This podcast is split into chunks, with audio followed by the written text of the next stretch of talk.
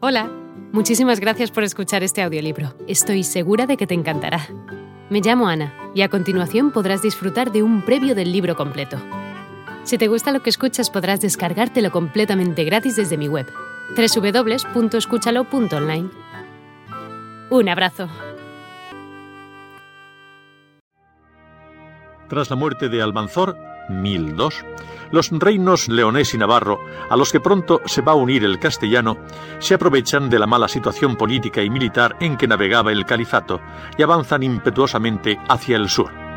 Es la época de Sancho el Mayor, de Fernando I, de Alfonso VI, reyes que favorecieron ampliamente la entrada de las corrientes culturales francas en sus reinos. Sancho el Mayor y sus descendientes introducen el rito carolino, la letra carolina, los títulos carolingios, su organización de gobierno y, en fin, el arte que estaba vigente en la Francia del siglo X, el románico de las abadías cluniacenses. Los monjes negros de Cluny pasan a regir gran cantidad de monasterios, colegiatas y abadías a lo largo y lo ancho de Navarra, Castilla y León y con los abades benedictinos vienen clérigos arquitectos que dominan el nuevo estilo y lo difunden por el centro y noroeste de España. También influyen en zonas pirenaicas, pero su labor aquí es más reducida. La vía de penetración más importante de estos hombres y estas tendencias es el llamado Camino de Santiago, que desde Roncesvalles se extendía por Pamplona, Puente la Reina, Estella, Nájera, Logroño, Santo Domingo de la Calzada, Burgos, Fromista, Sahagún, León, Astorga, Ponferrada y entraba en territorio galaico para desembocar en Santiago de Compostela, meta y fin de la peregrinación. La vía de peregrinación a la tumba del apóstol, legendariamente situada en Galicia, se abrió en tiempos de Alfonso II el Casto, a mediados del siglo IX, pero no llegó a su esplendor hasta el siglo XI.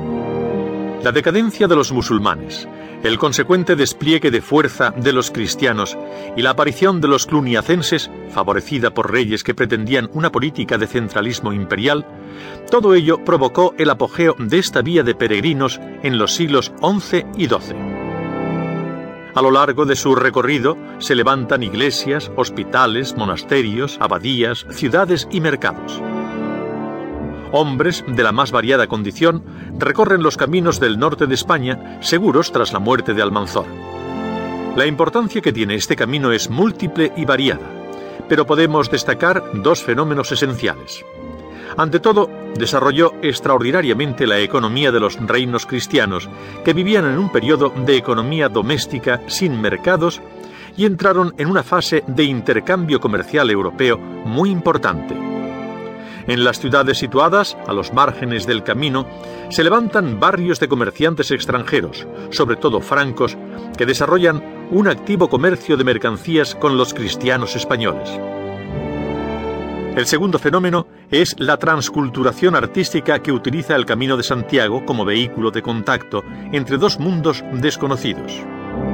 Las leyendas y romances medievales, obra de los clérigos regulares que coleccionaban eruditas bibliotecas en sus monasterios, nacen en buena parte en esta vía de peregrinación.